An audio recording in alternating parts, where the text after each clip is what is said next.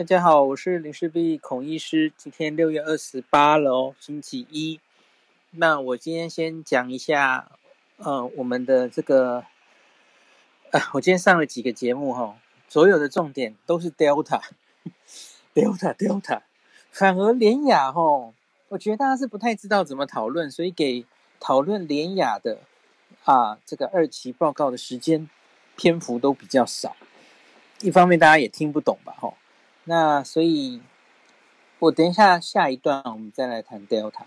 那我现在讲一下我们目前疫情从这个屏东开始哈，这个这一次的十二个 Delta 的群聚后续发展如何？那还有本土疫情的状况哈。那本土疫情今天哦降到一个新低，好，大家应该都看到了哦，这当然算是好消息吧。那六十个本土病例。那新北市三十三，台北市二十二，好，其他就零星了。桃园两个，基隆、南投、彰化各一，死亡案例也降到三了，哈。整体当然是在往好的方向走，这最近大概都是这样。那我们关心的这个 Delta 的问题，首先更新一个消息，哈，不是一直说哈，这个那个阿嬷，那个从秘鲁回来的阿嬷，那他们。住在那，然后邻居，然后他说倒垃圾，然后看了一眼，然后打个招呼，都有戴口罩，相隔应该有，就盛传嘛吼，相隔说有相隔一到两公尺，寒暄几句，然后这样被传染，然后大家就一直渲染，哇，所以这 Delta 传染力超强的啊呢，结果今天昨天那个潘孟安县长他有调那个监视录影带。他就说他看到阿嬷足不出户，他说他看到秘鲁阿嬷的确有出来倒垃圾，可是没有出大门，他是把垃圾放在他家门口。然后他说与一旁的仿山阿嬷因为是亲戚有寒暄打招呼，可是他没有踏出门外。那其实好像也还是对啦，可是好像真的有见到面嘛？那是不是真的有踏出门外？诶，有差吗？那 这就是还是离个一两公尺嘛。那到底有没有违反规定？那到底是不是只有这样的见面就传给邻居了？哦，大家还是蛮在意的哦。那所以这两天我看到有一些医生的发文，也也不一定只是医生啦。那还有一些媒体的报道，哦，都在报道 Delta 是不是有空气传染的这件事。那我特别讲一个，今天那个大陆的钟南山也有讲，他其实二十五号就讲了啦，哈。我念一下这一段，然后这这段来引出那个关于 Delta 的讨论哦，因为我今天好多节目都在讨论这个。那钟南山二十五日表示，因为大家知道为什么他会这个时候讲这件事，因为广广东最近广州啦，哈，广东的广州最近有 Delta 的疫情。所以他在防控之下，他有一些呃感想哈。他这样讲，他表示哈，Delta 变种病毒的病毒量啊，比普通的病毒株高十倍。过去定义的密切接触者概念已经不适用。那怎么样呢？他说，发病前四天，你们同处同一间建筑，都算密切接触者。你们听起来多惊悚！第一个，我们以前说是啊，有症状前的两天，我们说有传染力、哦。他说你要抓四天，然后另外说，原来是说共处一室，然后密接啊一点五公尺之内，因为飞沫传染嘛。诶，他这很猛诶，他这不是只是同房间，他跟你说是同建筑都算诶。呃。诶，怎么会这样？什么结论这样下的哦？他说，由于 Delta 变异株患者的病毒量高，呼出病毒浓度大，传染力极强，过去的亲密接触概念已经不适用。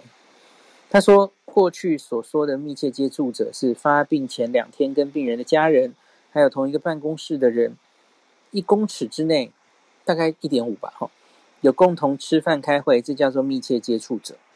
那可是要改变了哈，在同一个空间、同一个单位、同一座建筑、同一栋楼，发病前四天，这些跟病人接触的都是密切接触者。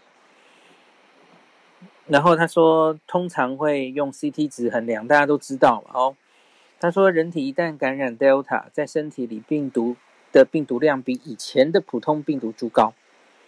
那这次观察到感染者 CT 值低的病例比较多。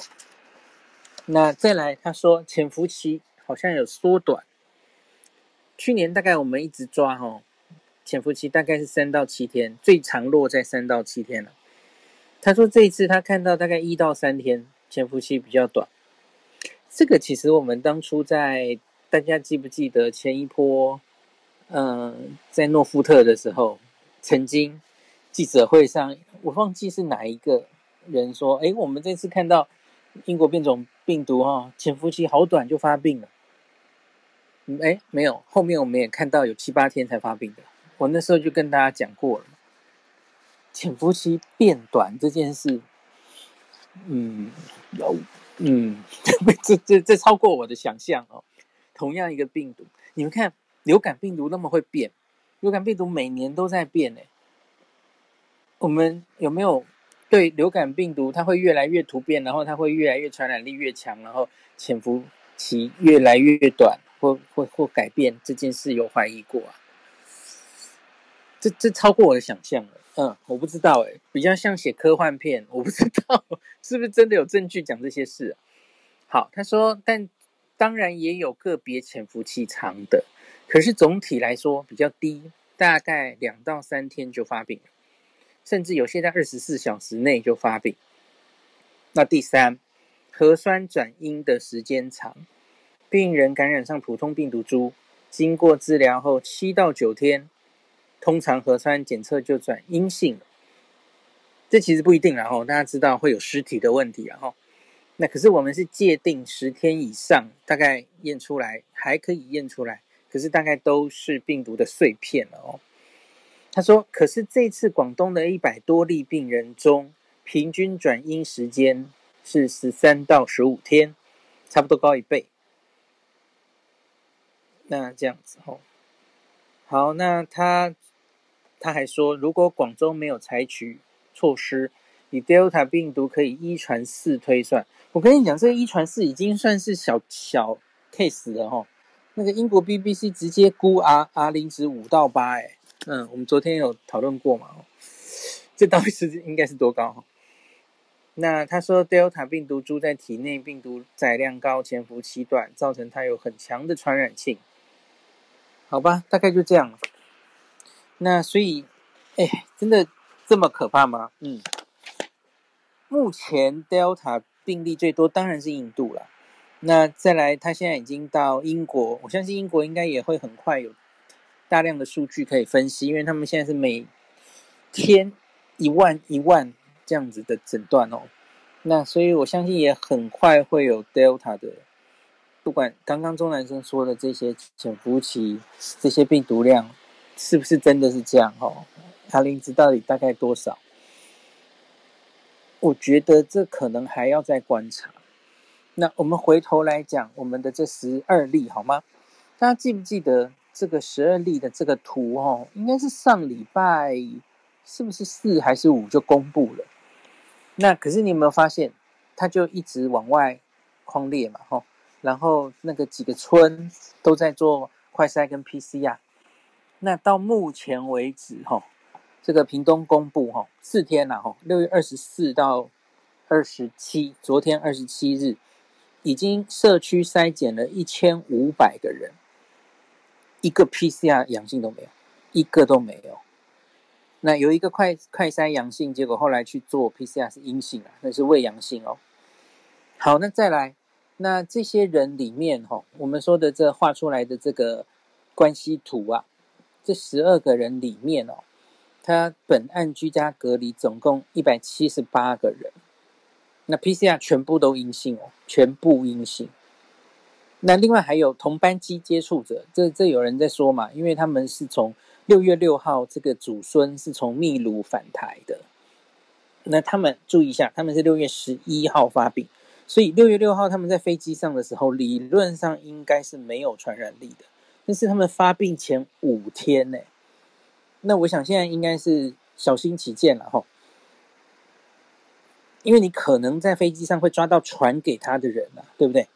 不一定是他们自己嘛，吼，对，小心起见这样做是好的，然后，那他就去框了这个同班期的接触者，就是我们原来传统的框法嘛，就是前后两排，大概才是落在一点五公尺之内。好，三十八位，那目前是三十四位 PCR 都阴性，三位检验中一位已经出境了，吼。那他所搭乘的防疫计程车那位司机，他其实是新北洛吉新北的司机，吼，把他们从桃园载回屏东，哦，那位司机现在也是阴性，那当然还在隔离中了，吼。好，所以我要问各位了啦。这个 Delta 假如真的这么可怕的话，哦，如同你这两天看到天花乱坠的，那个 Delta 的防御力，这防御力对不起，传染力超高，什么十十擦肩而过十四秒就可以传染，你应该常常看到吧？这两天在夸大那个 Delta 的可怕，哈，戴口罩也没有用啊，什么的，哈。那为什么现在一例都没有出去？我我不能解释啊，这些你看。这个我们的这个没我们没有第一时间发现的，大家可以同意吧？六月二十四我们才开始动起来嘛，吼。那可是这一些，你看这个传染给的邻居，吼，邻居可是十五号就发病了耶，十五号，然后同住者十六号陆续传给那些去泡茶的，吼，白牌司机是十八号嘛，他其实都在社区里有一阵子。然后，所以他才会框列了一百七十八个人跟他们接触嘛。好，可是问题是，他现在传出去的都是谁呀？都是去泡茶的哈，然后那个白牌司机自己的家人呐，四位全部一起，或是去共餐的哈，或是一起搭的乘客、家人，都是密切接触。他真的那么可怕的话，我觉得他应该会传的更多吧。而且他不发很多，其实就是传出去就没有再传给，看起来是断了哦，就没有继续传给家人。那如同钟南山说的啊，假如这次潜伏期都是这么短，这些人早就发病啊，对不对？传出去再传的人也应该早就发病了，没有啊，我没有看到啊。所以钟南山那个案例可能是那一百例广州的下的结论。我觉得不一定可以这么，那是一个观察，我们就继续看是不是真的这么可怕了哈。那可是我觉得还要看一下，就是世界各地后续出来的报告，因为 Delta 一定是报告越来越多哈。我觉得大家可以先不要自己吓自己。那今天看了有话好说的那个，呃，李冰老师其实一直对变种病毒的这件事，他其实就是就是比较。那叫这叫什么？他用的 term 是什么？比较轻松看待嘛，就是没有如临大敌的看待了哈。因为也是啊，我今天也有跟老师讲啊，老师我真的不能想象为什么一个病毒哦，然后可以一年半，然后一直变一直变，然后它的传染力越变越高，然后从原来可能不太会是飞沫传染，后来变成可以空气传染，这是科幻小说吗？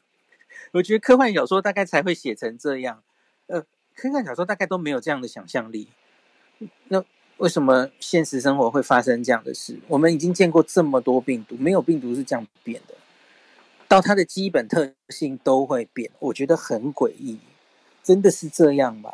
嗯，那我我刚刚有话我说有再度跟大家厘清嘛，现在大家一直在说空气传染，空气传染，大家去看美国，因为我发现很多人搞错了，这一次哦，台湾入侵。Alpha 的时候，英国变种病毒，那时候也吵过一次哦，就恐吓过我们一次阿法病毒有多厉害。那跟这一次这几天在吵 Delta 病毒有多厉害，几乎一模一样。然后有一个说法就是说，这个病毒已经变了，它变得已经会空气传染喽。嗯，你们看美国 CDC 都直接改啦，大大概我没记错，应该是两个月前改的吧。在美国 CDC 的传播途径上，他说他加上了一个呃 aerosol transmission，嗯，他很小心没有用 airborne，没有用空气传染这个字，然后他说会有气溶胶 aerosol 的传播的可能，那可是这个发生几率是低的。那所以今天李李斌老师有说嘛，这跟我们想象中的 airborne 呼吸道传染不一样。那呼吸传染空，对不起对不起，空气传染，空气传染可怕的那种哈，R 零至十八，这叫 measles 麻疹哈。你跟他真的是共处一个空间，你就会被传染。哎，这个这个是共处一个空间呢，我还真的没听过共处一个建筑，你就要全部匡列的，真的是这样做的。这可能是以中国大陆那种普筛的想法去筛嘛。至于你你觉得这这其实也不奇怪，人家可是那个城市可能只有几例确诊，他就要全市普筛，所以你说全建筑都要框列，好像也不是太奇怪的事了哦。可是我总觉得真的是这样的吗？那然后好继续讲空气哈，像是肺结核是这样哈，麻疹也是这样哈。那你戴普通的手 surgical mask 外科口罩大概是挡不住的哦。那谁只要处同一个空间哈，整个空间都可能会被它感染，那个叫空气传染。可是我觉得现在讲的 aerosol 是在空气传染跟飞沫传染之间的一个是一个严重度哦。那个比较微小的飞沫，它有容易飞得比较久。呃，飞得比较远，超过这个平常说的一点五公尺，然后它发生的几率是比较低的哦，不是那么容易发生。那我应该也跟大家讲过，那在 CDC 的那个网页加上 aerosol 哦，那它下面会附上一些参考参考的文献，那全部都是去年大概四五六月的文献，陆续有一些报告说会发生这样的事情。那个时候可是之前的病毒诶。那是 D 六一四 G，或是更早，可能是武汉病毒，他就发现有这样的状况了。所以不是英国变种病毒才开始注意到有 aerosol，更不是 Delta 之后才发现。所以怎么会在现在，然后说你不一样喽？是这个啊，这个 Delta 会空气传染哦，已经不一样喽。不是这样的啊，他人家用的那些文献就都是之前的病毒归纳出的结论啊。那那你可能会问我，几率会不会变高？好，那我们要看到研究嘛？请问研究在哪里？你要给我看呐、大家有看到的话，请 IG 丢给我好吗？我真的不知道钟南山这个观察，也许是他现地的观察啦，还没有写出论文来。OK，好，那我们就继续看。其他世界现在 Delta 已经很多了，会不会也有类似的观察嘛？哈，我我只是觉得真的那么可怕吼？那我们现在看到应该不只是这十二个了。大家记不记得当时哦？不管是布桃，不管是诺富特，你看传到一个了，那个加护传染很厉害。这次英国也有研究嘛？他说这个在加护感染哦，印度变种病毒可能比英国还高。今天张批有秀嘛？哦，加护感染好像高个一点五六倍吧。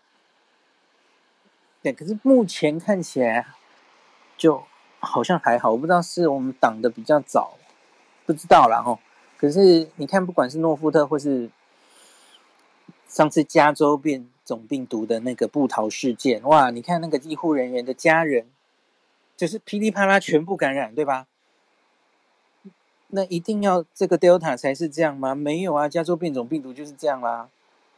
嗯，所以我觉得李炳老师说的很对，就是这不一定是这个病毒本身特性的问题，你要看你归纳出这个传染力到底其他的因素是什么？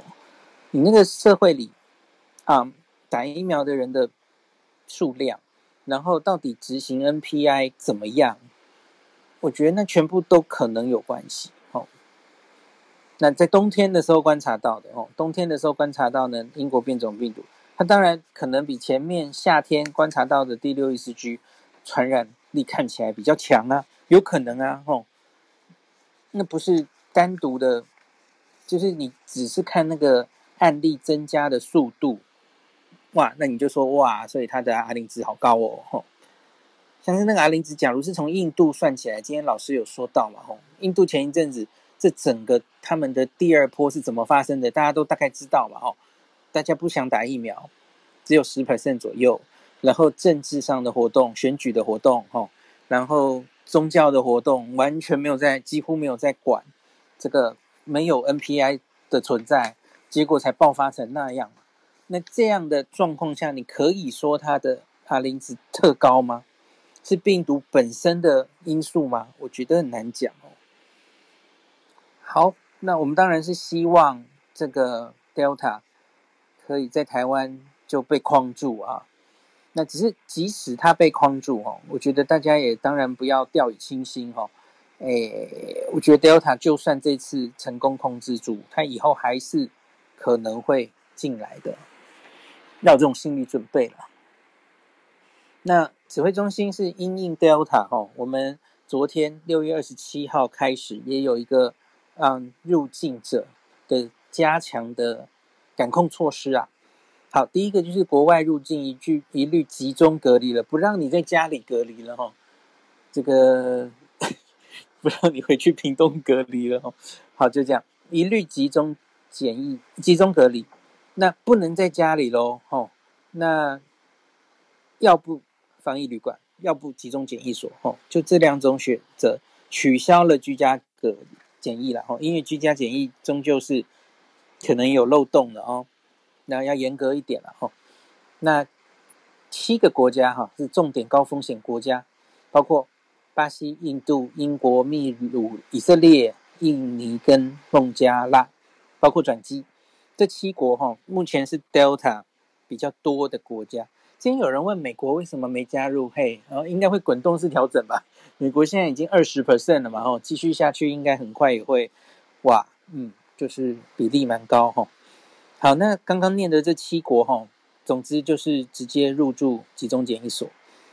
那其他地区，其他的国外地区呢，是入住防疫旅馆。那你假如觉得防疫旅馆比较麻烦或怎么样哈，也是可以自费入住集中检疫所的啦哈。好，那另外一个就是，其实前几天也有提到的嘛哈，反正国外入境隔离期满是一律要做 PCR 的筛检的哈，大概在第十二、十三天去做。那这七国入境的还加做一次啊，哈，就是 Day One 进入隔离前还加做一次 PCR，所以它会有两次 PCR。那我想应该入境要准备的三天内应该还是要准备吧，吼。所以这个其实对于边境管控有更严的啦，吼。就是我们大概这是以前到现在台湾对边境管制最严的一刻吧，吼，大概是这样子。好，那再讲一下，今天张批有拿出一张手板，然后跟大家讲。就是包括 Delta 病毒的症状，然后它的传染力，那它的疫苗的保护力有没有改变等等哦。那来跟大家最后讲一下这个，那个老师今天引用的是一个新加坡的研究，那我有去翻，它其实应该算是，它不只是想看症状哦，它想看。Alpha 跟 Delta，Delta 会不会严重度比较高？就是比较容易重症啊，吼，比较容易转重症等等。然后他顺便看一下他的症状的比例啊。所以我觉得这个应该是一家大医院。然后我们先看，你看它的发烧的比例，Alpha 是五十八 percent，印度是七十二。只是事实上得到一个新冠感染，后。不会是七十二 percent 发烧的啦，这个偏太高了，所以因此我觉得这应该是比较偏住院重症的病人的一个集合，因为大家知道，其实新冠是有蛮多的轻症跟无症状的哦，哦，所以这个七十二 percent 发烧，我觉得是特高哦。之前应该某一些大型的，包括社区轻症门诊的病人，大概发烧可能只有三成吧，没有那么高啦哦。所以我觉得这是偏重症。那另外，它也是有一部分是无症状啦，它它是有无症状哦。它写英国变种病毒十八 percent，印度十二 percent 这样子。好，再来就是很多人在说，哎，症状好像已经变了。他说印度变种病毒哈，我要记陈陈秀熙老师说是，是不是两痛一水啊？他就说头痛、喉咙痛加上流鼻水，两痛一水哈，还蛮好记的啊。他说之前头痛的比例没那么多，流鼻水的比例也没这么多，这样有这个说法。那可是，在新加坡这个 study 好像差不多哎哈，不管是咳嗽、喉咙痛、流鼻水，其实都比两者比例好像都没有统计学的差别。那另外这个呼吸困难倒是比较差比较多哦。他说英国只有五 percent，那印度十九 percent。我觉得这样好好看到底收案的两边那个。背景有什么不同啊？吼，这个很明显，呼吸困难比较多，会不会是你不能下结论是印度变种病毒比较容易呼吸困难？对，可能两边还要好好比较了吼。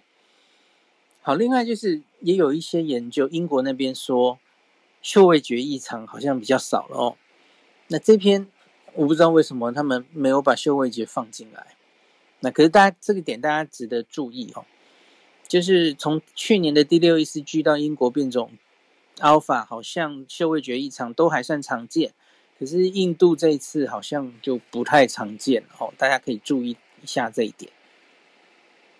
好，那下面张丕就讲的这个疫苗的对轻症的保护力，对住院的保护力，这个其实我们上礼拜在有话好说，大概都跟大家讲过了哈，简单的。